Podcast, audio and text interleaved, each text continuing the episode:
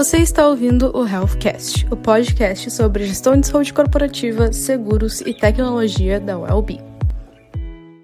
Olá, olá! Estamos começando o segundo episódio do Healthcast, podcast de seguros, tecnologia e saúde suplementar da WellBe. Hoje estamos aqui com duas convidadas super especiais, a Bruna, né, que já esteve ali na nossa primeira conversa, que é head de sucesso do cliente aqui na WellBe, e hoje, né, a Ana estreando aí com a gente nesse segundo podcast a Ana, que é uma das investidoras aqui da Wellbe, também mestre em Economia da Saúde e Tecnologia da Saúde e especialista em Gestão de Saúde para Empresas, né? A Ana ajuda a gente a tocar a parte de gestão de saúde aqui dentro da Wellbe. E vou abrir aí para vocês se apresentarem, né? Agradecer a presença de vocês. Fiquem à vontade aí, para dar um alô para a galera. Boa tarde, é um prazer estar de novo aqui conversando com vocês nesse projeto que é o nosso podcast, nosso Healthcast. Como a Desi já me apresentou, eu sou a Bruna, sou head de sucesso do cliente aqui na WellBe, também sou enfermeira auditora é, e hoje vamos bater um papo então sobre os reajustes, né? E trazendo para esse bate-papo a Ana, que é super especialista no assunto e vai trazer bastante conteúdo para gente. Olá, pessoal, é um prazer estar aqui novamente né, com o pessoal da WellBe para falar um pouquinho desse tema super relevante que certamente vai ganhar todas as notícias aí a partir do momento que a INS divulgar qual que vai ser o índice proposto para os planos individuais nesse ano. Ah, legal. É, como a Bru mencionou ali, né, hoje o nosso papo vai ser um papo super sério, né, que está gerando bastante dor de cabeça aí é, para os corretores, está todo mundo meio louco assim atrás desse reajuste, né? E de entender como é que serão os desdobramentos disso. É, só para contextualizar um pouquinho, né, é, de acordo com a projeção da FENA Saúde, né, que é a Federação Nacional de Saúde Suplementar aqui do Brasil, é, os planos de saúde individuais devem subir mais de 16% agora em 2022. Né, é, caso essa projeção de fato se confirme, né, como a Ana mencionou ali, a gente ainda está esperando o parecer da ANS, né, o parecer final ali sobre o reajuste, mas o seu maior reajuste feito pela ANS, né, de acordo com a série histórica ali que iniciou no ano de 2000. É, então, né, para a gente falar sobre esse assunto, assim, acho que a primeira pergunta é como que esse reajuste é calculado, né, com que base a gente faz esse cálculo e por que que o reajuste é, é tão alto, né, nesse ano de 2022? Bom, então, é, para a gente falar um pouquinho desse reajuste, a gente precisa falar da fórmula, né? A fórmula foi é, revisada em 2018, a Inés a segue desde então, e, e, ela define o percentual máximo de reajuste que pode ser aplicado aos planos é, individuais ou familiares. Ele é definido através de um cálculo que combina o índice de valor das despesas assistenciais, então vai fazer um cálculo com base em, três fatores, na verdade, que, que analisam é, a variação das despesas assistenciais, com o índice de preços é, ao consumidor amplo, que é o IPCA, né, que esse é um índice mais é, conhecido, mas retira desse último item do IPCA é, o subitem plano de saúde. Então, o IVDA, que é o, é o, índice de valor das despesas assistenciais, ele reflete a variação das despesas com atendimento aos beneficiários de plano de saúde, enquanto o IPCA ele é mais focado em custos, em custos de outras naturezas, como as despesas administrativas. É, na fórmula, eles têm pesos diferentes, o IVDA tem peso de 80% e o IPCA tem um peso de 20%.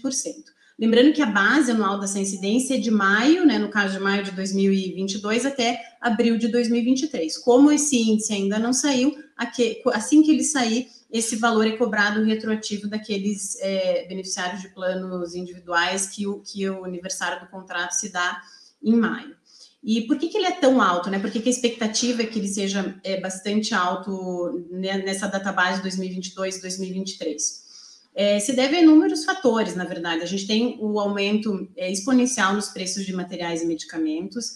A gente não pode esquecer da retomada dos procedimentos seletivos, né? Porque a gente passou é, um bom tempo com redução da, da demanda por procedimentos médicos ali em 2020. E a gente também não pode falar, deixar de falar, na verdade, sobre, sobre o impacto dos tratamentos é, de pacientes com Covid-19 no último ano. Em 2020, a gente viu, é, a gente já percebeu nas contas médicas esses, é, esses procedimentos sendo realizados para tratamento desses pacientes, mas isso acompanhou e, e, foi muito maior no ano de 2021, né, superando os gastos de 2020. É, a gente ainda não sabe exatamente qual vai ser o índice, mas é fato que esses fatores é, que eu disse anteriormente é, devem compensar o reajuste negativo em 8% que foi concedido no ano de 2021 aos portadores é, de planos de saúde individuais e familiares. Ah, bem legal. E a gente, né, que acaba trabalhando muito com planos de saúde corporativos, né, fazendo essa gestão, é, a gente queria entender assim como que isso e se afeta de alguma forma, né, esse reajuste, como que ele afeta os planos de saúde coletivas, apólices, né, no, no contexto geral. É, os planos de saúde coletivos, na verdade, eles seguem regras é, diferentes daquelas definidas para os planos individuais. Normalmente, a gente tem dois fatores que levam ao índice proposto para os reajustes, para os reajustes para as empresas. A gente tem a VCMH, que compreende a variação do custo médico hospitalar e que leva em consideração dois fatores: o quanto o custo médico sofreu é, alteração, variação de um ano para o outro, e também a frequência de utilização dos serviços médicos pelos beneficiários. Então, de um ano para o outro é calculado o quanto o custo sofreu variação e o quanto é, a, as pessoas aumentaram ou diminuíram, por exemplo, é, a frequência de utilização dos serviços. E leva também em consideração a sinistralidade, que é um indicador calculado com base no sinistro ou custo assistencial sobre a receita. É, os contratos é, coletivos, em geral, eles têm 70% é, de limite técnico de sinistralidade, é, ou seja, para não haver reajuste por sinistralidade, as empresas contratantes elas podem é, gastar, vamos dizer assim, até 70% do valor pago, 70% do prêmio pago é, para as operadoras e seguradoras. Então, ele, ele, ele é diferente, mas certamente os fatores que a gente falou anteriormente que impactarão nos, nos, nos, reajustes dos planos individuais também serão visíveis nas propostas de reajuste para os planos coletivos, porque também vai considerar é, essa variação de custo, e a gente já, já falou anteriormente que é, material e medicamento, é, o custo de tratamento de certas doenças, até a gente tem no, novo rol também de procedimentos, então o custo sofreu variação e certamente a frequência também. Então, de 2020 para 2021 a gente viu uma, um, um, decréscimo nessa demanda, e 2021 para 2022 a gente percebeu não só o aumento para o tratamento da, da Covid, com a explosão dos casos que a gente teve nesse período, mas também em 2021 a gente já percebe uma retomada também daqueles procedimentos é, que foram negligenciados no ano de 2020. É, essa é uma pergunta que a gente escuta diariamente, né? A gente que trabalha é, com corretores de saúde, com empresas que trabalham justamente com esse formato de planos, né? Os planos coletivos. É, e é a grande dúvida, né? Principalmente o, um pouquinho de dificuldade até no entendimento desses índices, né? Como eles impactam é, cada um dos tipos de plano e se realmente esse, esse indicador vai é, impactar o plano coletivo, mas é, é como a Ana falou, né? Apesar de serem fórmulas, serem cálculos diferentes, serem tipos de regras diferentes na hora de fazer esse cálculo, é, a gente não tem dúvidas de que o impacto que o, o, plano de saúde individual teve com os casos, como a Ana comentou, né, os casos de Covid, é, de Covid, as demandas reprimidas, é, até mesmo o aumento nos custos dos insumos, né, medicamentos, materiais, é, OPMS, que já são materiais ali de alto custo, a gente vê esse, é, esses valores crescendo, até alguns casos assim que, que deixam a gente bastante assustados ali nas auditorias de conta, né, na hora que a gente está fazendo essa revisão dentro das contas que a gente atende, e isso de fato vai impactar na sinistralidade do contrato, o que vai fazer com que impacte também na hora de fazer o reajuste desse contrato coletivo, né? Então, apesar de serem regras diferentes, a gente não tem como dissociar uma coisa da outra,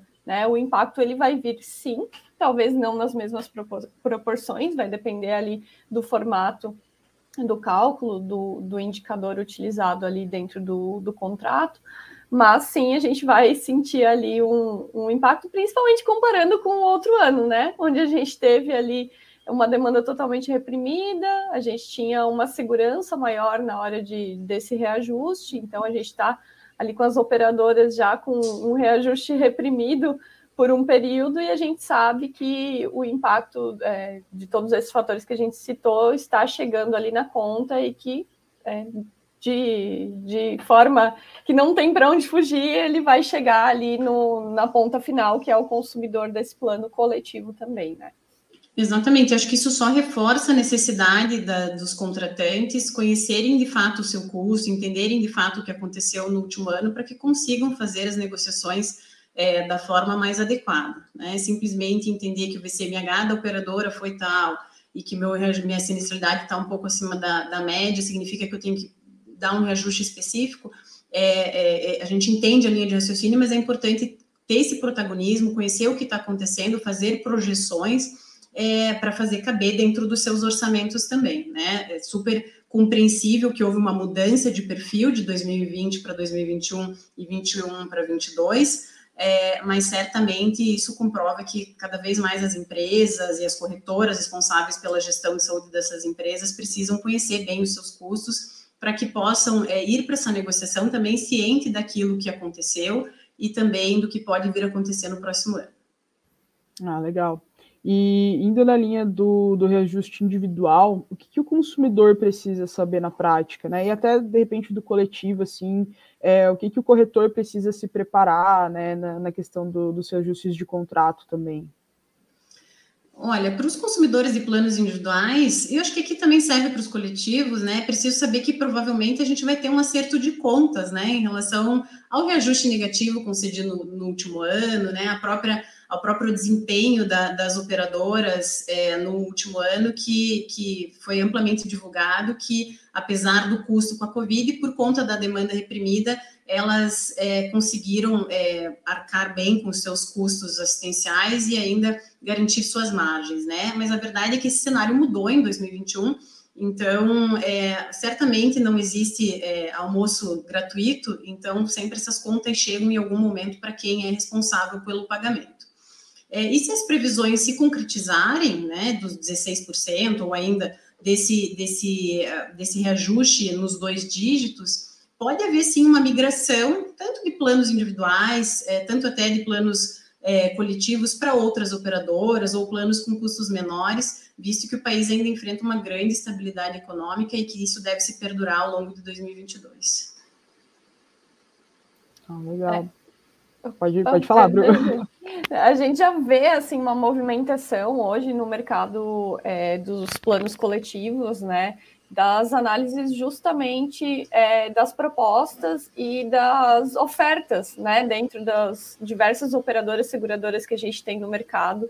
Então a gente vem percebido assim é, na, no discurso, no pensamento, na estratégia do, das empresas e dos corretores de justamente fazer essa, esse pensamento de migração, né, de carteira. É, claro, a gente não pode simplesmente pula, ir pulando né, de operadora em operadora achando que isso vai resolver nosso problema. Não, Até porque não tem tantas opções também, né, exato, Bruno? É... Exato. É. É porque vai depender muito, né, da localidade, do, da, das, das, necessidades, enfim, das especificidades daquela empresa, daquela massa, né, daquela carteira ali a ser atendida. Então, dependendo do local, realmente, o leque de possibilidades ali ele reduz para praticamente uma ou duas possibilidades dentro do mercado, né? Mas é muito importante o que a Ana comentou anteriormente, de que a gente precisa conhecer a nossa carteira e fazer isso baseado numa estratégia de dados, né? Numa estratégia de informação.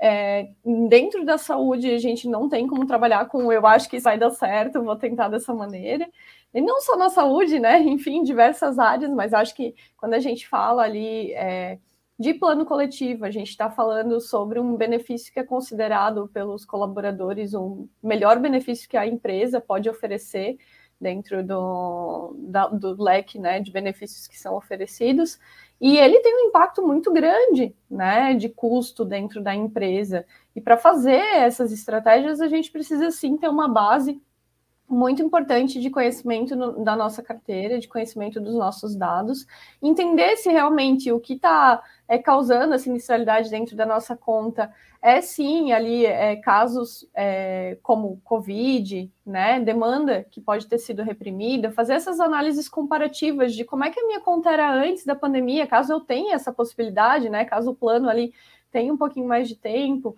entender o que, que mudou dentro da operadora, os custos médios, né? A gente ir fazendo uma análise mesmo temporal disso, para a gente pensar numa estratégia de possivelmente migração de operadora ou algum ajuste dentro de coparticipação, coisas que a gente vem percebendo também é, que são aplicados é, como uma estratégia né, de menos impacto e para a empresa poder continuar oferecendo ali com qualidade o benefício saúde. Então, tudo isso tem que ser muito é, bem é, desenhado, alinhado, né? E é importante a gente se basear realmente na realidade que a gente está vivendo. A gente não pode achar que vai se enquadrar para todas as realidades de todos os planos e, e operadoras, porque a gente sabe que cada um ali pode ter algum impacto diferente, dependendo das condições, né? Legal. E falando do, do contexto pós-pandemia, né, que é meio que o contexto que a gente está vivendo hoje, né, embora ainda não tenha acabado 100%, a gente já está vendo retor é, o retorno dos procedimentos eletivos, né, das cirurgias e afins. E quais alternativas as operadoras podem adotar é, que vão impactar né, os consumidores ali para diminuir os custos com esses procedimentos agora no pós-Covid? Então, é, eu sempre pareço, acho que repetitiva nas minhas colocações, mas é, as operadoras ainda trabalham no modelo de gestão de custo e não de saúde. Né? Então, elas repassam para os contratantes as necessidades de recomposição financeira e assim elas seguem é, é normalmente sem pensar muito na, na, gestão da saúde dos seus é, beneficiários. Né? Então, a, uma grande alternativa fácil é a gestão de saúde dos beneficiários, ainda que no curto prazo é, isso pareça mais custo do que benefício quando você é uma, uma, uma operadora de plano de saúde, né? Mas certamente é o caminho para a sustentabilidade dessas empresas no mercado. Aquelas que já investem em tecnologia serviços de qualidade, de manejo do paciente, elegibilidade, certamente já saem é, na frente. É, analisando os dados dos últimos dois anos dos nossos clientes, agora especificamente, é nítida a falta de acompanhamento médico e de exames de rastreamento para câncer, por exemplo, nos últimos dois anos. É possível também a gente ver a quantidade de, de diagnósticos dessas doenças feitos é, tardiamente, que acarretaram tratamentos muito mais custosos, sem falar na expectativa de vida desses pacientes, que foi reduzida. Então, as operadoras têm essa informação em primeira mão, elas sabem quem fez, quem não fez, quem deveria fazer, é, e basta, sim, querer utilizá-las para gerenciar a saúde de seus beneficiários e ainda, de quebra, economizar com custos é, nitidamente evitáveis. É, e dentro disso que você falou, né, Ana, me, me traz em mente ali o nosso primeiro podcast que a gente comentou sobre a questão ali da, de é, influenciar as pessoas a praticarem exercício físico através da bonificação, né, que foi a, a estratégia da Buzzer que a gente comentou no podcast passado. E claro, né, a gente olha para isso, de cara a gente pensa, nossa, está bonificando ali cerca de 5, 10% para essa população, vai ter um, um custo, vai ter um gasto, mas na verdade é um investimento, né? E a gente com certeza Certamente. não precisa não precisa só é, pensar em estratégias é, de bonificação, mas como a Ana comentou, né, os rastreamentos, a gente pode fazer isso com um custo muito baixo, ou até mesmo sem custo, dependendo das condições ali da, dos contratos, das empresas, é, que a gente vai ter um impacto disso, com toda certeza, muito positivo num, num médio prazo ali para a conta, né? A gente vê aumentar muito, até casos agora, nas últimas contas que eu analisei, por exemplo, de gastroplastia por obesidade, né? Muitas. Então, gente, assim, uma coisa assim é desenfreada, que daí vem a, aquele pensamento para a gente, poxa, foram dois anos ali praticamente é, que a gente viveu dentro de casa, pandemia, né, restrições, exercício físico, alimentação talvez não muito legal. Então, poxa, o quanto a gente poderia estar tá realizando de, de estratégias que pudessem minimizar coisas que realmente são reversíveis, né? Então, eu acho que é parte desse princípio, né? Da gente começar a olhar. É, como a Ana disse, né? A gente acaba se tornando repetitivo no que a gente fala, porque a, a melhor estratégia para a gente reduzir custo em saúde é, não existe outra a não ser a gente pensar em promoção e prevenção, né? Promo promover saúde e prevenir doenças, e não só doenças, né? Porque as pessoas vão adoecer, isso é fato, não tem como a gente viver num mundo 100% saudável, mas é, prevenir os agravos, né? Então, quanto Exatamente. antes a gente consegue captar esses casos, começar a aplicar os tratamentos ideais, começar a olhar para essas pessoas é, de uma forma mais é, rápida, né? A gente vai com certeza conseguir impactar ali é, nesses resultados, melhorar a qualidade de vida, melhorar a expectativa de vida. Então, tudo isso impacta diretamente a pessoa que está lá na ponta, né? E não só a, a qualidade ali da, da sinistralidade, a qualidade da carteira e o impacto financeiro, né?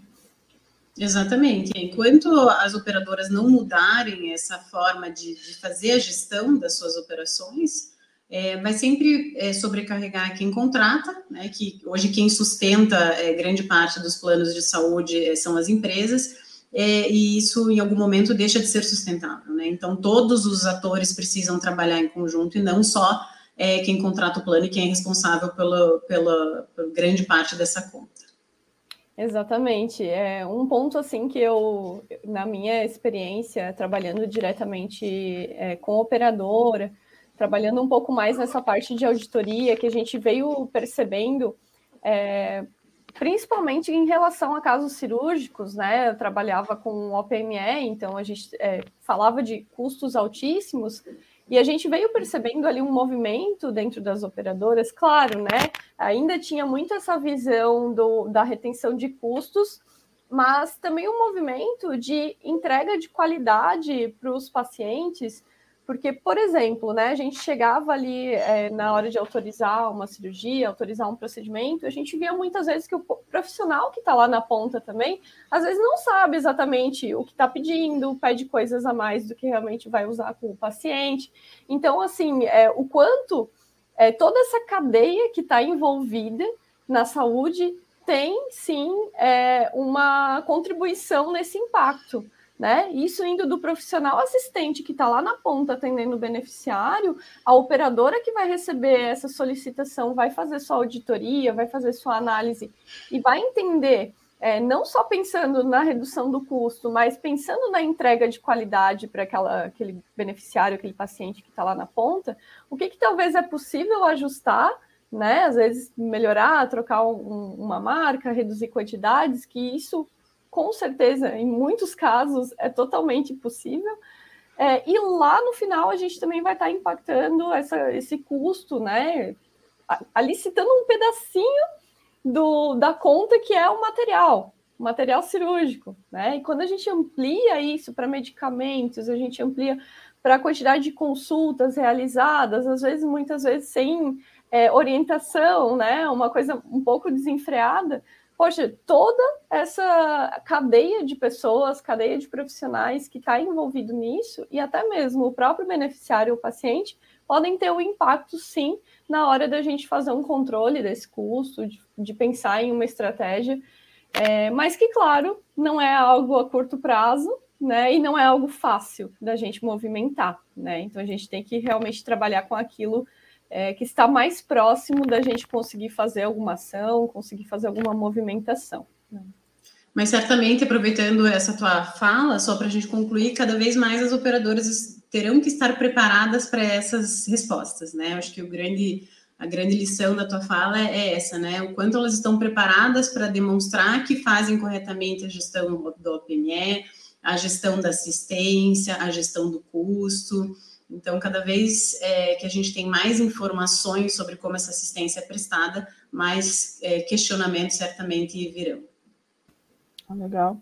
E para a gente encerrar na visão de vocês, é, a questão do reajuste aliado ao final da pandemia pode reduzir o número de beneficiários, né? A gente atingiu bons picos de beneficiários aí ao longo de 2020, 2021.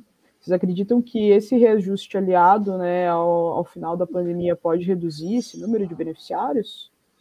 Olha, a gente viu, é, na verdade, um aumento, né, como você mesma disse, é, mas com esse reajuste, se ele realmente chegar perto dos 16%, eu não tenho dúvida que pode haver uma debandada é, de pessoas contratantes do plano individual familiar. Já no plano coletivo, isso pode acontecer talvez numa, numa menor escala, tá? Mas, obviamente, é, isso também é possível. Se a gente tiver reajustes aí perto de o que eu tenho visto, tá? E, não, e, assim, eu realmente vi, não, ninguém me contou, reajustes assim, de 50% no plano coletivo empresarial, 60%. Claro que isso é o pedido e depois existe toda uma negociação, mas ainda assim, dependendo do, do, do ramo em que, que, uma empresa atua, considerando todo o nosso contexto é, econômico no Brasil e até macroeconômico, isso pode acontecer sim é talvez uma escala é, diferente daquela do plano individual, mas não é, é difícil que isso aconteça e a gente vai acompanhar isso nos, nos próximos meses. É, né, a gente percebe, assim, até no nosso próprio círculo familiar, círculo de, de conhecidos, colegas, essa, esse grande questionamento, né, de que muitos entraram no plano de saúde ali no início da pandemia naquele medo, né, de nossa, se eu precisar de um atendimento, né, se eu precisar de alguma coisa extra, eu preciso então estar tá protegido e vou estar tá aderindo ao plano. E a gente vê justamente esse movimento, quando a gente fala de plano individual, é um pouco contrário disso agora, né? Poxa, a gente está vivendo numa crise financeira muito histórica, né, e que está impactando diversas pessoas, muitas pessoas é, perderam emprego, muitas pessoas passando dificuldades realmente, e vão acabar elencando prioridades, né, dentro daquilo que vão estar tá ali mantendo no seu, no, no, seu financeiro, né. Então, eu acho que sim, a gente pode ter é, uma, um real impacto na, nos planos individuais, e também, como a gente comentou antes da questão coletiva, até mesmo essa própria busca por outras oportunidades, né? Então, é, não só trocar de operadora, né, trocar de atendimento ali, mas a gente começa a perceber é, algumas é, movimentações, como procurar é, opções é, que não necessariamente sejam um plano de saúde, mas que seja aquelas, uma saúde popular, por exemplo, né, que traz ali descontos. Então, alguns outros benefícios, né, e algumas outras propostas que o mercado vem aplicando é, para ajudar as pessoas a terem um melhor acesso à saúde é, quando a gente sai do mérito da saúde pública, né, e a gente começa a entrar ali no mérito da saúde é, privada e suplementar. É, e quando a gente fala do plano coletivo, como a Ana mencionou, né, essa questão ali dos grandes reajustes que a gente vem acompanhando, é, e também, é, como eu, eu, comentei, esse mesmo movimento da migração de operadora, migração de estratégia, eu acho que vai ser algo mais é, solicitado ali pelos clientes, pelos corretores, pelas empresas, para tentar minimizar né? Mas realmente tirar a população, deixar de oferecer um plano é, coletivo como benefício dentro de uma empresa que já oferece é algo muito, muito difícil, difícil de acontecer.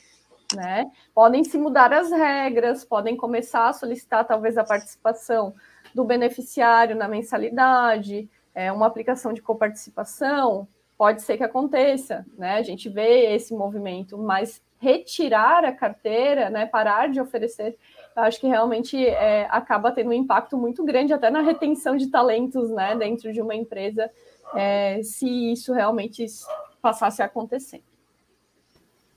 E a gente tem três pontos bem importantes dentro disso. Que primeiro é o avanço da tecnologia, né? Então a gente está contando cada vez mais com a tecnologia em todas as frentes de cuidado com o beneficiário, né? É, a gente vê que não é um modelo exatamente sustentável, né, e não é um modelo de gestão de saúde realmente, é um modelo de custos, né, é, e cada vez mais está ficando insustentável para as empresas, né, para o individual, acredito que acaba pesando muito mais, né, do bolso do consumidor final, é, e a gente, enfim, não está vendo de fato uma prevenção, né, é, isso tanto culturalmente, a gente não tem uma cultura é, de prevenção, a gente não tem uma cultura de cuidado, né?